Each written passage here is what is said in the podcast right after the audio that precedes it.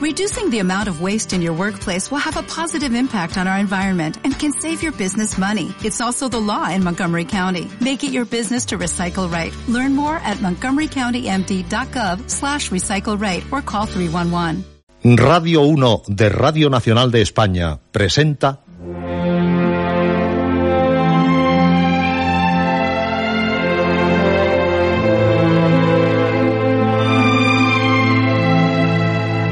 Historias.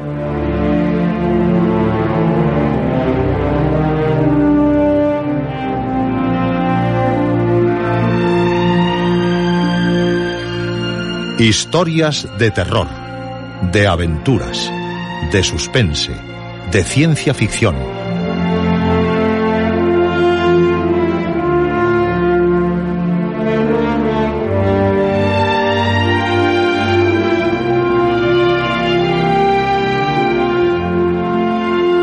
Un programa escrito y dirigido por Juan José Plans.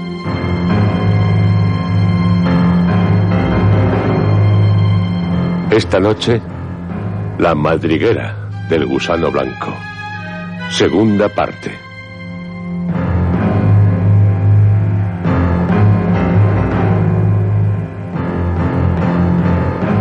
Esta es su noche, la noche de cuantos desean vivir apasionadamente como usted, y usted, y también usted, apasionadas historias.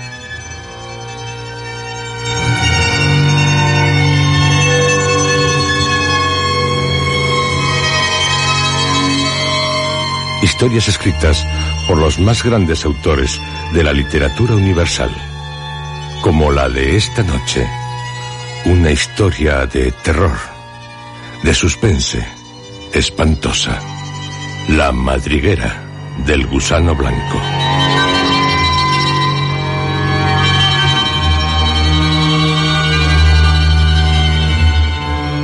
Una historia escrita por Bram Stoker y que fue publicada en 1911.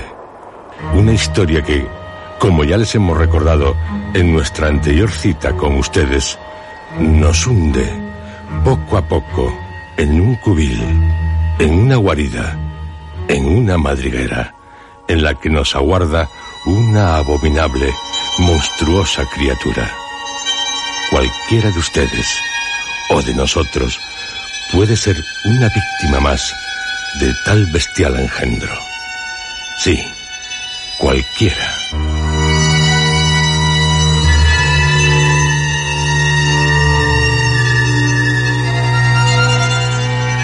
Una historia apta solo para aquellos que lo sobrenatural no les causa pánico. Una historia para los del Club Historias, porque todos sus miembros son osados, intrépidos, aventureros, capaces de enfrentarse a los más terribles peligros, como lo es el plantarse cara a cara al gusano blanco.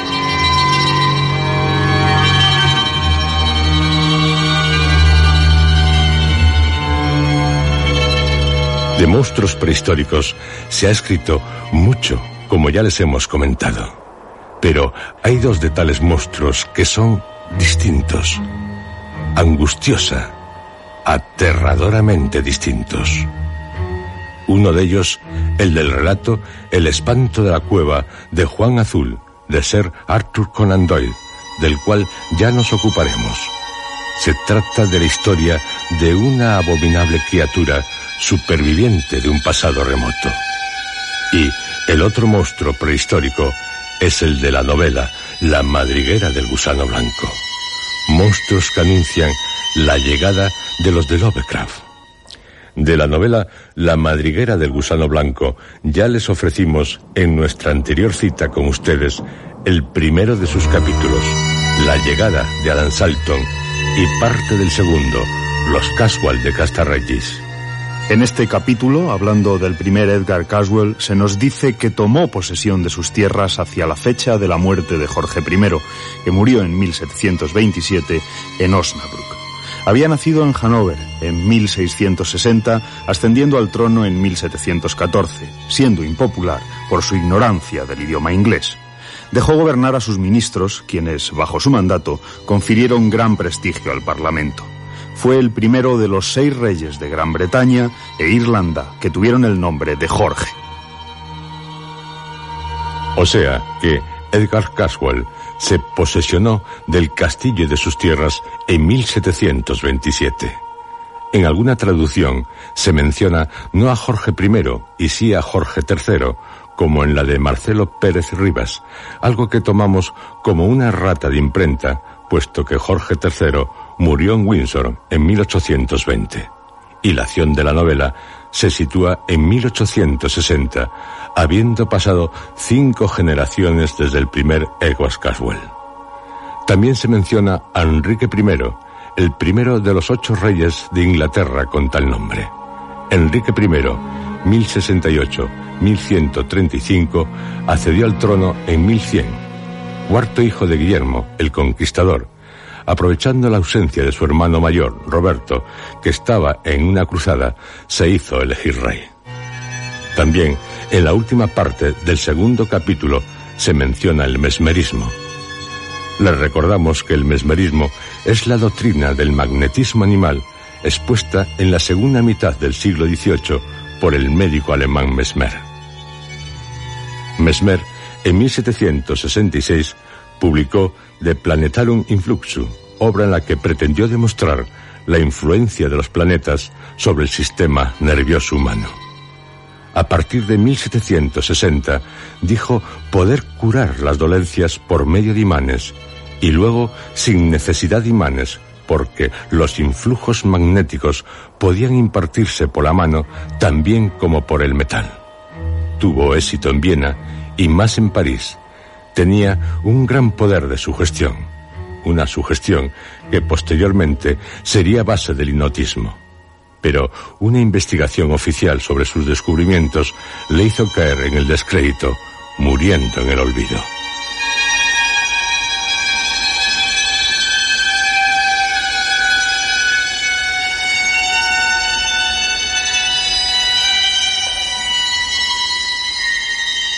Le resumimos antes de seguir contándoles la historia de la madriguera del gusano blanco, lo ya ocurrido.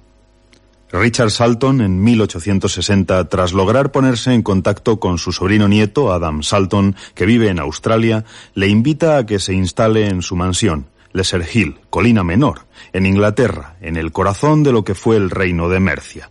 Son los únicos miembros que quedan de una respetada familia. El joven Adam acepta la invitación de Richard Salton y viaja a Inglaterra, desembarcando en el puerto de Southampton, en donde se encuentra con su tío abuelo, naciendo entre ellos un profundo afecto. Durante el viaje en un cómodo coche de postas a Lesser Hill, Richard Salton le dice a su sobrino nieto, ya atestado a su favor, que en su nueva residencia tendrá oportunidad de ampliar sus conocimientos históricos, ya que está situada en un lugar donde existen vestigios de todas las diversas nacionalidades que configurarían Gran Bretaña. Y le anuncia que tendrá lugar un acontecimiento sobresaliente para la historia local la llegada a Castra Regis, la heredad más importante de la región, del último de la familia Caswell, su propietaria. Castra Regis, durante más de 120 años, no ha sabido de sus dueños, que se fueron a vivir al extranjero tras una discusión familiar. Se dice que sobre tal familia pesa una maldición. Adam Salton y su tío abuelo llegarán a Lesser Hill al anochecer. Les esperaba a la puerta de la mansión Ser Nathaniel de Sales. Ser Nathaniel. Llegué lo más rápido que fue posible, amigo Richard, tal como deseabas. Oh, sí, te lo agradezco. Supongo que este es tu sobrino nieto. Eh, sí, lo es. Encantado de conocerle, señor. Adam Salton. Soy Nathaniel de Salis. Su tío es uno de mis más viejos amigos. También yo estoy encantado de conocerle, Ser Nathaniel. Mi tío abuelo ya me habló de usted.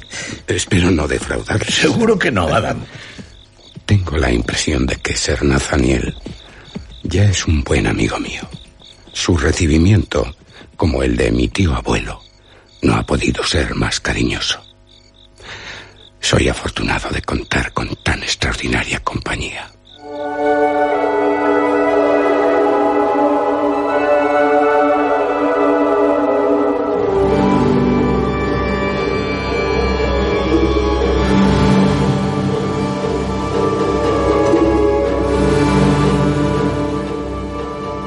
Cordialidad del encuentro entre Sir Nathaniel de Salis y Adam Salton facilitó el intercambio de ideas.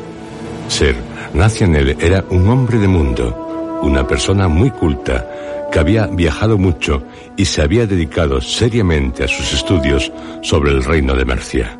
Era un conversador brillante, por lo que se le había considerado un animado diplomático, capaz de salir airoso aún de las situaciones menos favorables. Se había sentido impresionado y hasta cierto punto enardecido por la evidente admiración que Adam manifestó hacia su persona, así como por su disposición a aprender de él. La conversación, tras la cena, había girado sobre el acontecimiento que tendría lugar al día siguiente. O sea que algo le ha dicho su tío sobre los Caswell. Por cierto, creo que será mejor llamarle a él tío y a usted sobrino antes de ponernos a buscar el término que corresponde exactamente al grado de parentesco que los une a ustedes. De acuerdo, Sir Nathaniel. Además, su tío es un amigo tan antiguo y querido que, con su permiso, voy a dejar a un lado las formalidades. Así que te llamaré Adam, como si usted fuera mi propio hijo. Nada podrá producirme mayor placer, señor. Magnífico. Y ahora volvamos a la cuestión que nos ocupaba. Su tío le habló de la familia Caswell. En parte sí, señor. Pero me dijo que usted tendría la amabilidad de proporcionarme más detalles sobre tal familia. ¿Y lo harás? Por supuesto, Richard. Me encantará contarle a tu sobrino todo lo que yo sé de los Caswell.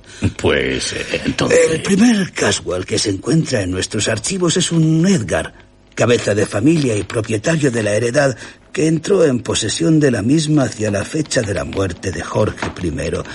Tenía un hijo de unos 24 años. Entre los dos se produjo una violenta disputa. Nadie en aquella época llegó a conocer la causa de tan grave discusión, pero considerando las características de la familia, podemos estar seguros que, pese a su violencia, debió ser insignificante, trivial. ¿Y el resultado? El resultado de la discusión fue que el hijo abandonó la casa sin reconciliarse con su padre, al que tampoco le dijo dónde iba. Nunca volvió al hogar. Hemos sabido que en el extranjero contrajo matrimonio y que tuvo un hijo a quien, según parece, jamás dijo nada de toda esta historia. ¿Qué fue de él? Algunos años después murió sin haber escrito ni intercambiado palabra alguna con su padre. El abismo que los había separado en vida parecía ser infranqueable. Se casó y tuvo un hijo que al parecer fue criado en la ignorancia de todo lo que le pertenecía. El abismo era, ya le digo, insalvable. En tales condiciones no era de esperar que se produjese rapprochement alguno, una ignorancia total que podemos suponer en el mejor de los casos, fundada en la ignorancia mutua, reemplazó el natural afecto familiar. Y lo mismo ocurrió con respecto a los intereses familiares. Solo gracias al desvelo de los abogados se debió el que se llegara a conocer el nacimiento del nuevo heredero, el hijo de aquel hijo que también se casó. No habiendo ningún otro descendiente conocido, él es el único poseedor legal de toda la fortuna de su bisabuelo. Tal Caswell es el que mañana... Efectivamente, el que llegará mañana a Castra Regis. Y ahora sería conveniente que tengas presentes algunas de las características principales de la familia Caswell. ¿Qué características, señor? Ya mi tío me anticipa. Deja que hable, Sir Nathaniel. Son características que se mantienen inmutables generación tras generación siendo idénticas en padres, hijos, nietos, bisnietos. Son fríos, egoístas, dominantes, despreocupados por las consecuencias que puedan acarrear sus caprichos. Así son los Caswell. No precisamente unas personas ejemplares. No, no es que no cumplan con su palabra, algo que poco les preocupa sino que siempre se toman el cuidado de calcular anticipadamente todo lo que deben hacer para obtener lo que se han propuesto. Si cometen algún error, otro deberá sufrir las consecuencias, nunca ellos. Esto se repitió con tal asiduidad que parecía formar parte de una política establecida. No es de extrañar que sean cuales fueren los cambios políticos, ellos siempre guarden segura la posesión de sus bienes. ¿Fríos? ¿Duros? Absolutamente. Y conste que Ser Nathaniel no exagera. Ninguno de ellos que sepamos cedió jamás a sentimientos compasivos que pudieran apartarlo de sus propósitos, ni refrenó su mano obedeciendo a los dictados del corazón. Los retratos y bustos que los representan muestran todos una extraordinaria semejanza con el tipo de romano antiguo que conocemos. O sea que... Ojos grandes, almendrados, cabello negro como las plumas de un cuervo, espeso, fuerte, rizado, el cuerpo corpulento, macizo, de extraordinaria fuerza. Pero lo más notable en los Caswell son sus ojos. Ha dicho que grandes, prominentes. Negros, penetrantes, de mirada casi irresistible, podríamos decir que insoportable. Parecen contener una fuerza sobrenatural, un poder de sugestión. De sugestión, dice. Sí. Y es un poder en parte individual, pero también en parte de estirpe. Un poder impregnado de alguna cualidad misteriosa. ¿Misteriosa? Hipnótica o mesmérica. Capaz de privar de toda capacidad de resistencia a todos los que se aventuran a sostenerles la mirada. O más, privan de la capacidad del deseo de ponerles resistencia. Frente a ojos tales, en un rostro absolutamente dominante, es necesario ser verdaderamente fuerte para poder resistir la voluntad inflexible que los anima. La verdad es que a los Caswell, por lo que dice, mejor tenerles lejos. Quizá pienses, Adam, que todo esto es solamente fruto de mi imaginación, sobre todo porque jamás he visto a ninguno de ellos. Oh, no, no, Sir Sí, es no. cierto, no los conozco, pero lo que he dicho respecto a ellos se debe a un proceso imaginativo basado en un estudio profundo. Me he servido de todo lo que se conoce de los Caswell y mi mente lógica ha llegado a tales conclusiones. Tal es la idea que tengo de tan extraña familia. Así que, amigo Adam, con cualidades tan misteriosas no puede sorprendernos que corra el rumor entre los habitantes de la región de que la familia Caswell sufre alguna forma de posesión demoníaca fundada en la historia muy vieja de que uno de los antepasados remotos de la familia vendió su alma al diablo. Pero eso, Sir Nathaniel, Sí, es Adam. vender el alma al diablo. Lo que es yo. Es un rumor. Y ahora, amigo Richard, amigo Adam, pienso que deberíamos retirarnos a descansar. ¿Por mí? Como guste, Sir Nathaniel. Proseguiremos mañana. Eh, Quiero, Adam, que tu mente esté despejada. Que estés en pleno dominio de tus facultades, no solamente mentales, sino también físicas. Sabrás el resto de la historia. Y además, quiero que me acompañes a dar un paseo por la mañana. Tenemos mucho que hacer. Sí, mucho. Observarás la peculiar disposición de este lugar. No solamente las tierras de tu tío, sino de toda la región. Hay varios fenómenos misteriosos que exigen la búsqueda de explicaciones. Tal vez juntos podamos encontrar respuestas a nuestras preguntas. Cuanto más sepamos, mayor será el número de cuestiones a plantear y a resolver. Puede que por sí mismas. Los Caswell. Ojos grandes, negros, que hipnotizan. Y la maldición que pesa sobre ellos. Posesión demoníaca. ¿Quién sabe?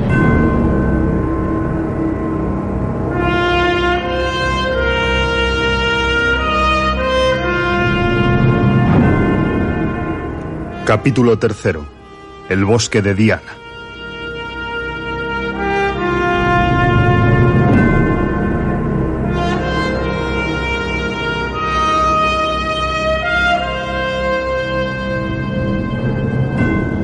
En este capítulo se hace referencia a las marcas galesas, los druidas y los castros. Las marcas galesas, Wells Marches, es una forma arcaica, actualmente poco utilizada, de designar los territorios fronterizos en disputa. En este caso se refieren a los de Inglaterra y Gales, sin olvidarnos de Escocia. Los druidas, les recordamos, son miembros de la elevada clase sacerdotal entre los antiguos galos y britanos, considerada depositaria del saber sagrado y profano y estrechamente asociada al poder político. Sacerdotes de los antiguos galos y celtas decidían sobre la guerra y la paz y eran los custodios de la ciencia. El druidismo llegó de Oriente. Alistados entre las familias nobles, los postulantes al sacerdocio debían pasar de 15 a 20 años de retiro en los bosques sagrados o en las islas santas del océano para adquirir su ciencia poética y recitativa. Para Plinio, el druida era el mago galo, y exclamaba el poeta lucano. Oh druidas, los que moráis en esos retiros sagrados en la profundidad de los bosques, solo vosotros sabéis lo que son los dioses y las potencias celestes, o solo vosotros lo ignoráis. Si hemos de daros crédito, las sombras no van en busca de las mansiones silenciosas del Erebo o de los tristes reinos del dios del abismo. El mismo espíritu gobierna a otros organismos en otra esfera. La muerte es el punto medio de una larga vida, y los castros fueron poblados y fortificados.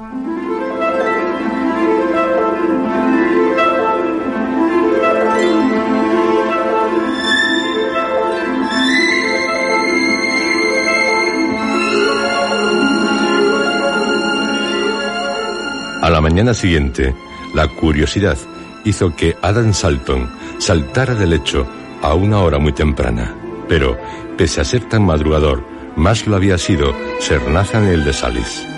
El anciano caballero, cuando Adam bajó al salón, ya le esperaba para dar un largo paseo.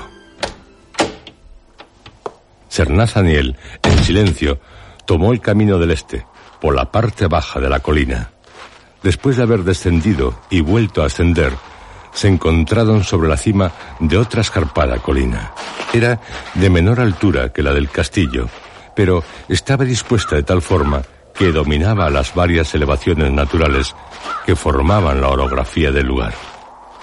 A lo largo de la cordillera, las rocas afloraban desnudas y frías. Parecían estar distribuidas de una manera que daba la impresión de tratarse de una burda almena natural. La cordillera tenía la forma de un semicírculo, con sus puntos más altos situados en el interior, hacia el oeste. En el centro, en el pico más alto, se erguía el castillo. Entre las diversas excrescencias rocosas había grupos de árboles de frondosidad y tamaño muy variado. Entre algunos de ellos podía distinguirse algo que, a la luz de la mañana, parecían ruinas de edificaciones muy antiguas. Estas, fueran lo que fueran, estaban hechas de una piedra gris maciza. Probablemente se trataba de piedras calcáreas talladas de modo rudimentario, a menos que hubieran adquirido la forma que presentaban por causas naturales. El declive del terreno era muy abrupto, bastante pronunciado, tanto que aquí y allá los árboles, las rocas y edificios parecían suspendidos en el aire, por encima de la distante llanura, a través de la cual corrían numerosos arroyos. No sigas, Adam. Ser Nathaniel, tras detenerse, miró pausadamente alrededor suyo, como si no quisiera perder el más mínimo detalle de los que componían el efecto total de aquel paisaje. El sol, que se elevaba sobre el este, hacía visibles hasta las más insignificantes configuraciones. Luego hizo un gesto con el brazo extendido, como queriendo señalar a Adán la necesidad de extender su mirada sobre la totalidad del paisaje. Volvió a repetir el gesto para invitarlo a percibir, en el conjunto, la riqueza de los detalles. Adán, que era un alumno complaciente y atento, siguió tales movimientos con exactitud, procurando no perder ningún detalle. Lo he traído hasta aquí, Adam, Porque creo que este es el lugar más apropiado para iniciar nuestra investigación. ¿Qué es lo que hay ante nosotros, Sir Nathaniel? En este momento tenemos delante de nosotros casi la totalidad de lo que fue el antiguo reino de Mercia. El reino de Mercia. Casi en su conjunto, con excepción de la parte más lejana constituida por las marcas galesas, o sea, lo que se oculta tras las terrazas escalonadas de Gales. En teoría, sin embargo, estamos viendo la totalidad del límite del reino que se extendía hacia el sur desde Humber hasta Wash. Deseo que tomes nota mentalmente de la disposición del terreno. ¿Para qué ser Nathaniel? Porque algún día, tarde o temprano, tendremos la necesidad de representárnoslo visualmente cuando consideremos las viejas tradiciones y supersticiones y procuremos reducirlas a datos científicos mediante el análisis racional. Comprendido. Cada leyenda, cada superstición que recojamos nos ayudará a entender otras, y como todas tienen sus raíces en la tradición local, nos aproximaremos así a la verdad o a su más probable versión, conociendo a fondo las condiciones geográficas de este lugar, tal como lo estamos haciendo ahora y lo seguiremos haciendo de inmediato. Estoy de acuerdo con usted en que la verdad geológica que tenemos alrededor nuestro nos servirá de gran ayuda. Igual que los materiales de construcción empleados en las diversas épocas pueden brindar su propia lección a ojos expertos. Las alturas, las formas, la materia de estas colinas. Y mucho más aún. Incluso las de la vasta llanura que se extiende entre nosotros y el mar contiene los que nos podrían proporcionar los libros más ilustrados que se han escrito sobre esta región. Por ejemplo, señor. Pues, por ejemplo, Adam, contempla esas colinas que rodean a la principal, sobre la que con mucha sabiduría se eligió emplazar el castillo. En todas ellas hay algo visible y probablemente también algo invisible, no probado, pero cuya realidad podemos imaginar. Ser Nathaniel, me atrevo a pedirle otro ejemplo. Recorrámoslas. Aquella, la que está en el extremo de la cadena donde se pueden ver algunos árboles, la más baja de todas. Sí. Era antiguamente el emplazamiento de un templo romano, probablemente edificado sobre las ruinas de un templo druídico. ¿De los druidas? Efectivamente. Su nombre hace alusión al templo romano, la arboleda al druídico. Le ruego que me Su nombre antiguo, traducido, significa Diana's Grave. El bosque, el bosquecillo de Diana. Eso es. Ah. La siguiente, más elevada, justo detrás, se llama Mercy. Misericordia. Con toda probabilidad esta palabra es una corrupción local o familiarización de la palabra mercia, con retruécano romano incluido. ¿Y cómo se le llamaba originariamente a este lugar? Lo sabemos gracias a antiguos manuscritos. Su nombre era Vilula Misericordiae. Era, de hecho, un convento de monjas. ¿Quién lo fundó?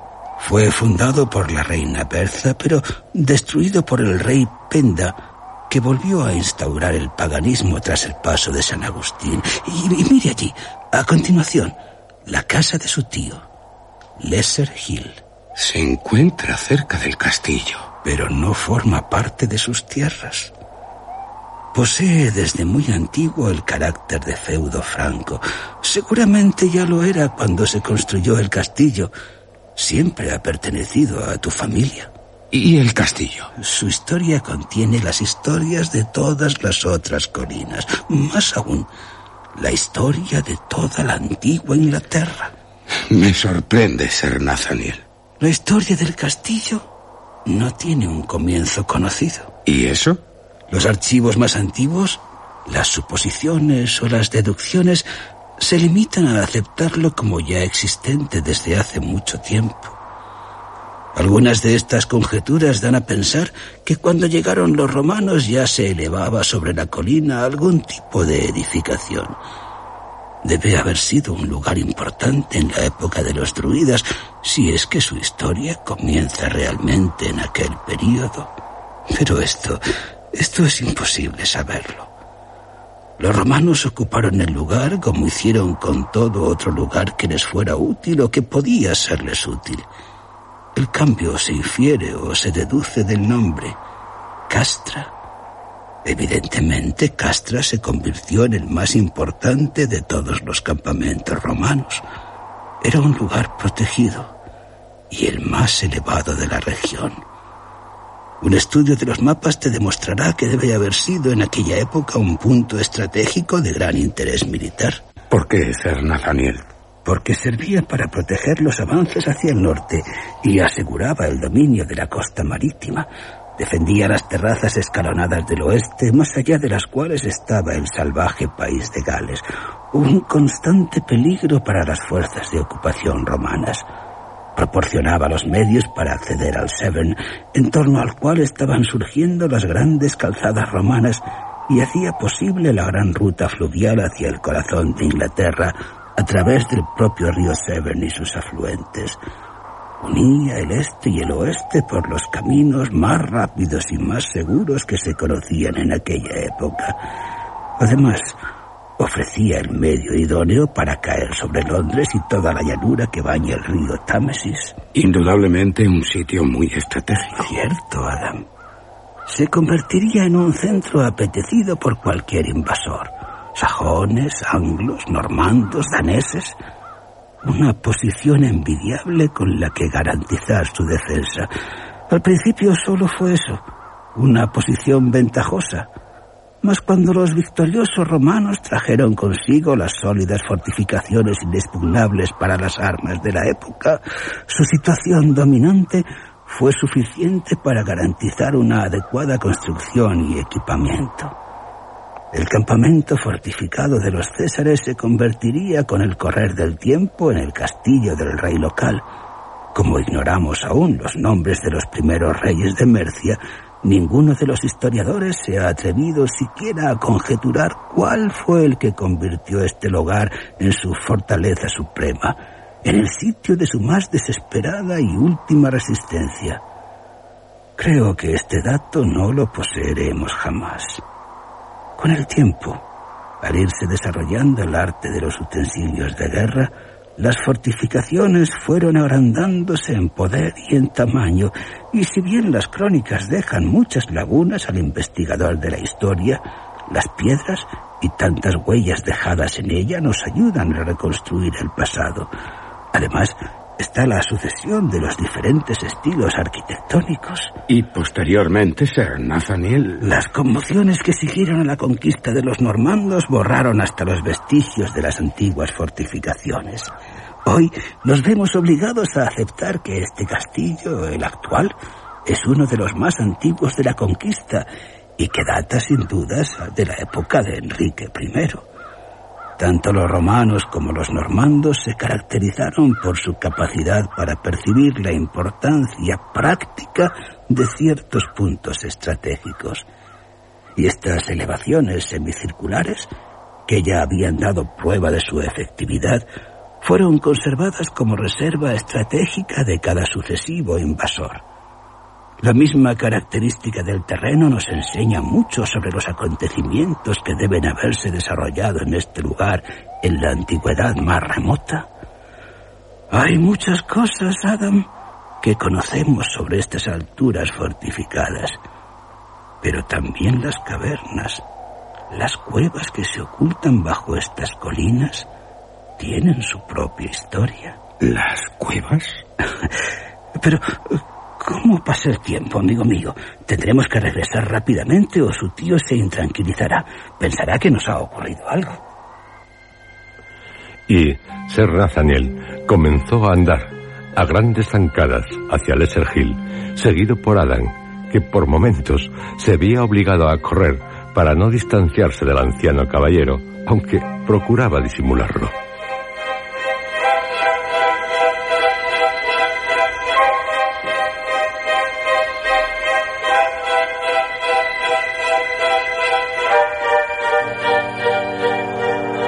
El capítulo tercero de La madriguera del gusano blanco como acaban de comprobar, es casi toda una lección geográfica e histórica del lugar en que se desarrolla la acción de la novela. Pero, debido a lo que ocurrirá, necesaria. Bram Stoker, una vez más, como en sus anteriores obras, y Drácula es un buen ejemplo de ello, se nos muestra muy minucioso en las cuestiones.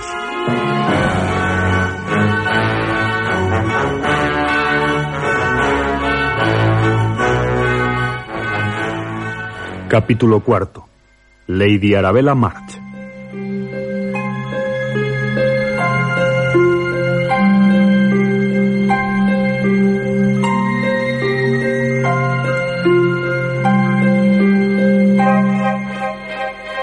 En este capítulo nos trasladamos a Liverpool.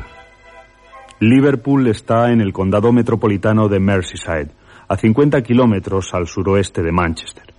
Su puerto es uno de los mayores y mejor equipados de Europa, estando situado en el estuario del río Mersey. En la Edad Media había sido un modesto puerto pesquero y escala de comunicaciones con Irlanda. Su desarrollo se remonta a la segunda mitad del siglo XVII, al decaer el puerto de Chester. En él hubo mucho comercio de esclavos negros. Destacan en Liverpool sus catedrales, la St. George Hill, anglicana, y la católica, y el Free Public Museum and Library, la Walter Art Gallery, y seguro que todos ustedes recuerdan que en esta ciudad comenzaron sus actividades musicales los Beatles, alcanzando el éxito a partir de 1962. Adam Salton, en este capítulo, comprará una mangosta. La mangosta es un pequeño mamífero del Asia sudoccidental y del África septentrional, de color pardo grisáceo, con hocico prolongado y cola larga. La agilidad es su principal característica. Ataca y mata a las serpientes más peligrosas. Tampoco hace ascos a las ratas y ratones. Los antiguos egipcios la veneraron como principal destructor de los huevos de cocodrilo. Adam tiene sus motivos para comprar una mangosta. Bien, amigos, no hay prisa, pero en cuanto estéis preparados, partiremos. ¿Por mí, tío? Oh, no, Adam. Acaba tu desayuno, te lo ruego. Y tú, Sir Nathan. Lo haré desde luego, Richard. Primero deseo llevaros a visitar un extraordinario vestigio de Mercia. Para eso iremos en la dirección de Liverpool, atravesando lo que se denomina el Gran Valle de Cheshire.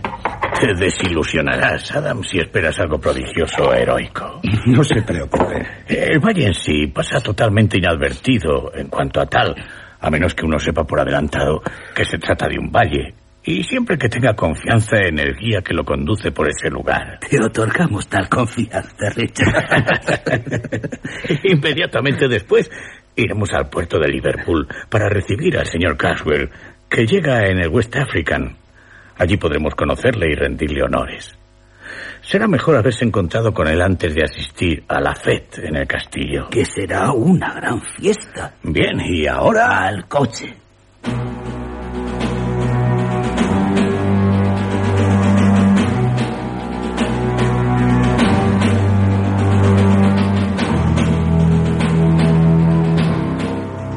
El coche, el mismo que habían utilizado el día anterior, estaba preparado. Los caballos, que habían sido cambiados, unos ejemplares magníficos que asombraron a Adam por su fuerza y elegancia. Los tres subieron al coche sin perder tiempo. Los postillones habían recibido ya instrucciones y se pusieron rápidamente en camino, a un paso rápido, a una buena velocidad.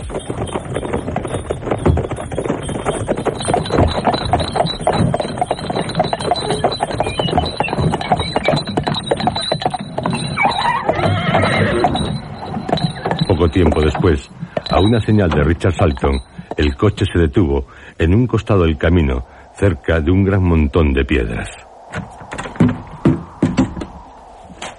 Aquí, Adam, se encuentra algo que tú no debes ignorar. ¿De qué se trata, tío? Este montón de piedras nos remonta al alba del antiguo reino anglo. ¿Este montón? Sí, Adam.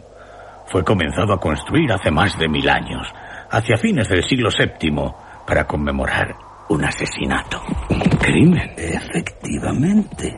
¿Qué, qué crimen? En este lugar, Ulfer, rey de Mercia, sobrino de Penda, asesinó a sus dos hijos por haber abrazado al cristianismo. La costumbre en aquellos tiempos era eh, que cada persona que pasaba por el lugar de un homicidio tenía la obligación de arrojar una piedra, piedra que se amontonaba al monumento conmemorativo.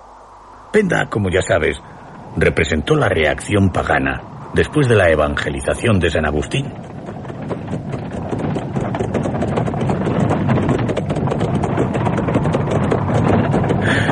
Bien, Ser Nathaniel te contará cuánto desees saber de esta historia, si es que lo deseas. Por supuesto que lo deseo. Pero ese coche solo tiene una pasajera. Nos mira con curiosidad. Es un viejo coche adornado con un blasón suntuoso. Oh, mi tío y Ser Nathaniel se quitan el sombrero. Haré lo mismo. La dama se dirige a nosotros. ¿Cómo está, Sir Nathaniel? ¿Y usted, Mr. Shelton? Lady Arabella. Espero que no hayan tenido ningún accidente. Oh, no, por suerte. En cambio yo, miren, miren lo que me ha pasado a mí. ¿Qué es? Una de las ballestas se ha partido por la mitad. Oh, sí. Brillan los trozos de metal rotos. ¡Qué contratiempo! Pero eso es posible solucionarlo rápidamente. ¿Rápidamente? Mm, No hay nadie en los alrededores que pueda hacer tal cosa. Yo sí. ¿Usted? Sí, yo. Pero si es un trabajo para un obrero. Estoy de acuerdo con usted. Eh, Bien, pues soy un obrero, aunque no solo hago este trabajo. No le comprendo. Soy australiano. Y en Australia, al viajar tenemos generalmente que cubrir grandes distancias. Y solemos hacerlo con prisa. Así que estamos acostumbrados a este tipo de trabajo. Tenemos nociones, todos, de técnicas de herrería que nos pueden ser muy útiles para el viaje. Me pongo a su servicio, señora. Oh, pues eh, le agradezco mucho su amabilidad. No sabría cómo agradecérsela. Acepto su oferta porque no se me ocurre qué otra cosa podría hacer en un lugar como este. Y deseo recibir al señor Caswell, de Castra Regis, que hoy vuelve a casa procedente de África. Es un regreso muy importante para todos nosotros, los de la región. Ah, pero... Usted tiene que ser Adam Shalton, de Lesser Hill. Yo soy Arabella March, de Diane's Grove. Si el señor Richard Salton tiene la amabilidad de presentarnos... Oh, sí, perdone. Eh, tal como usted ha dicho, eh, este es mi sobrino nieto, Adam Salton. Encantado de conocerla. Lo mismo digo, señor Salton. Y ahora repararé en un momento la avería para que pueda continuar viaje. Cogeré unas cuantas herramientas del coche de mi... Adam, en cuanto cogió varias herramientas del coche de su tío abuelo, se puso manos a la obra con la ballesta rota. Era un experto en aquel tipo de averías y no tardó en solucionarla. Al finalizar, estando reuniendo las herramientas que, como suelen hacer los obreros, había esparcido a su alrededor, advirtió que varias serpientes habían salido del montón de piedras y comenzaban a rodearlo. Serpientes. Y ahora Lady Arabella se acerca aquí. ¡No se acerque! Pero ya está en medio de ellas. ¿Pero qué pasa? Las serpientes se retiran rápidamente. ¿Qué es lo que las hace? Mm, Decía Adam... Oh, n- nada, Lady Arabella. No hay nada que temer. Diría que ellas tienen más miedo de Lady Arabella que Lady Arabella de ellas. De todas formas, golpearé el suelo para ahuyentarlas. Basta con esta barra. Lady Arabella se ha detenido. Desde luego su vestido por sí mismo hubiera sido un motivo suficiente para encontrarla atractiva. Blanco, hecho con una tela muy fina, y está cortado de tal manera que se ajusta perfectamente a su cuerpo. A cada movimiento revela sus formas naturales, delicadas y sinuosas. Y esa capa, a juego con el vestido, de fina piel, resplandeciente. Alrededor de su blanca garganta luce majestuosamente un gran collar de esmeraldas. Me ciegan sus destellos cuando el sol se reflejaba en ellas. Y su voz, su voz de singular, grave y dulce, suave, y las manos largas, blancas, delgadas. Tienen un extraño movimiento, como el de una lánguida ondulación marina. Lady Arabella. ¿Ya habéis terminado? Sí, ya está. Podéis proseguir viaje. Ya os dije que se trataba de un momento. Estoy acostumbrado. Estaba allá en Australia a tener este tipo de roturas. Le agradezco mucho lo que ha hecho por mí, señor Salton. Por favor, Lady Arabella. Si alguno de ustedes va a Liverpool, yo estaría encantada. Oh, no se preocupe, Lady Arabella. Iremos en nuestro coche. No obstante, eh, muchas gracias por su ofrecimiento. Y usted, Adam, durante su estancia aquí, debe considerar suyas las tierras de Diane's Grove. Gracias. Puede usted entrar y salir de ellas como le plazca, exactamente igual que hace en Lesser Hill. Hay muchas cosas hermosas que se pueden ver, y en particular muchas curiosidades naturales, interesantes para quienes encuentran placer en el estudio de la naturaleza, sobre todo las primitivas, de cuando el mundo era más joven. De nuevo le doy las gracias. Habla con cordialidad. Sus palabras son cálidas, pero su actitud es distinta, fría. Me hace sospechar, no sé.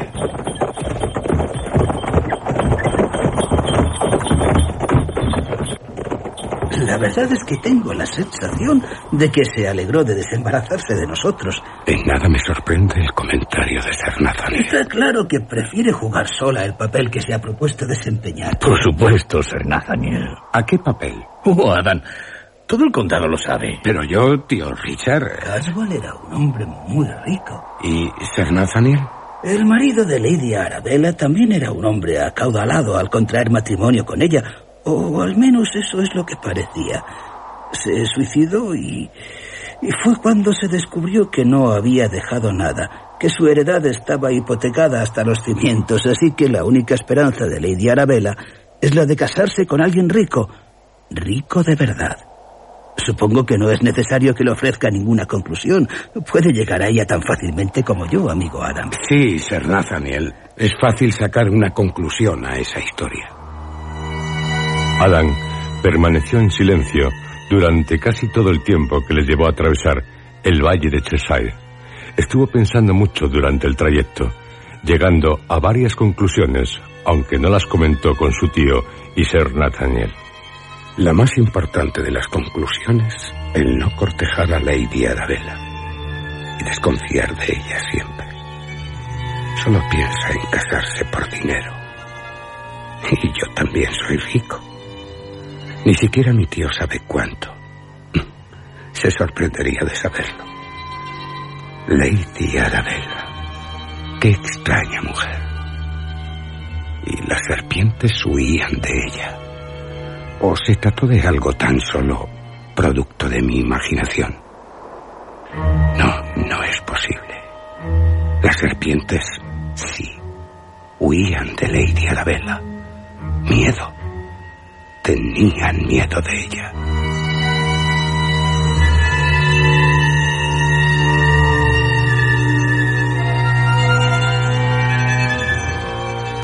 Ah, son muchas las cosas que aún no sabe Adam Salton.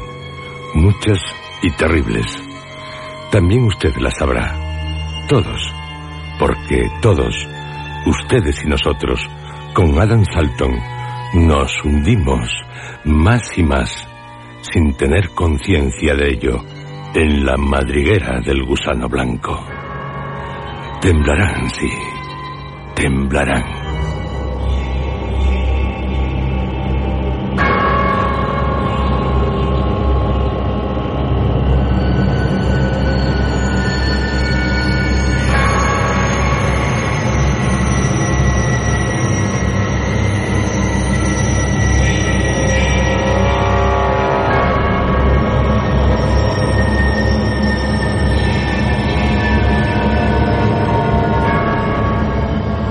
Cierto que en esta época del año, la del largo y cálido verano, no se tiene frío, o es raro el tenerlo, a no ser que usted haya elegido para pasar sus vacaciones algún lugar en el que no sea estío.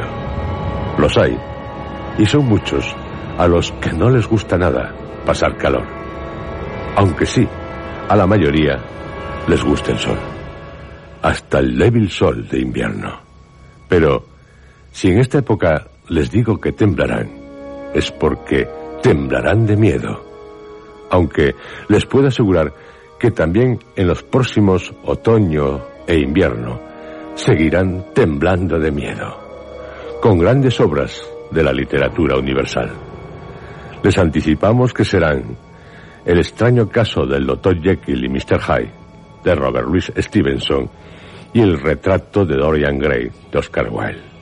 Dos obras clásicas, dos obras que se enfrentan al bien y al mal. Al bien y al mal que todos llevamos dentro. Dos novelas de las que son autores dos de los más geniales escritores habidos y por haber.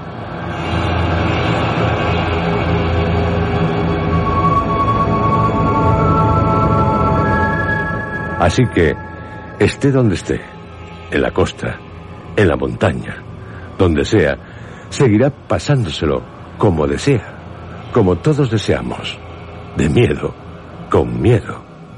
Por cierto, un monstruo prehistórico como el gusano blanco puede haberlo en cualquier parte. Tal vez ahora, bajo sus pies, avanzando, horadando la tierra hacia usted. Cuidado, queda advertido.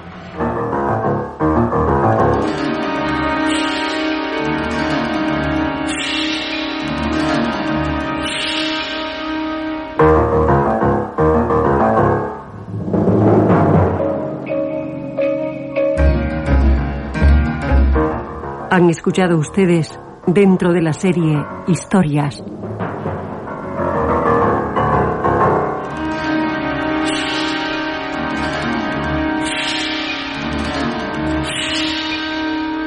La madriguera del gusano blanco. Segunda parte.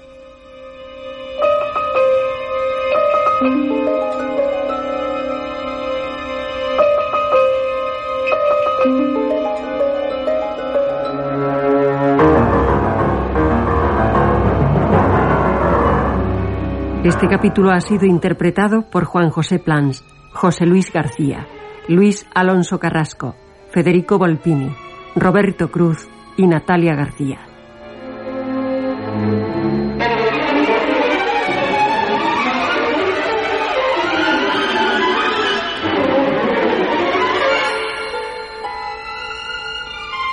Efectos especiales, Joaquín Úbeda. Realización técnica, Armando Multedo y Adolfo Abarca. Dirección Juan José Plans.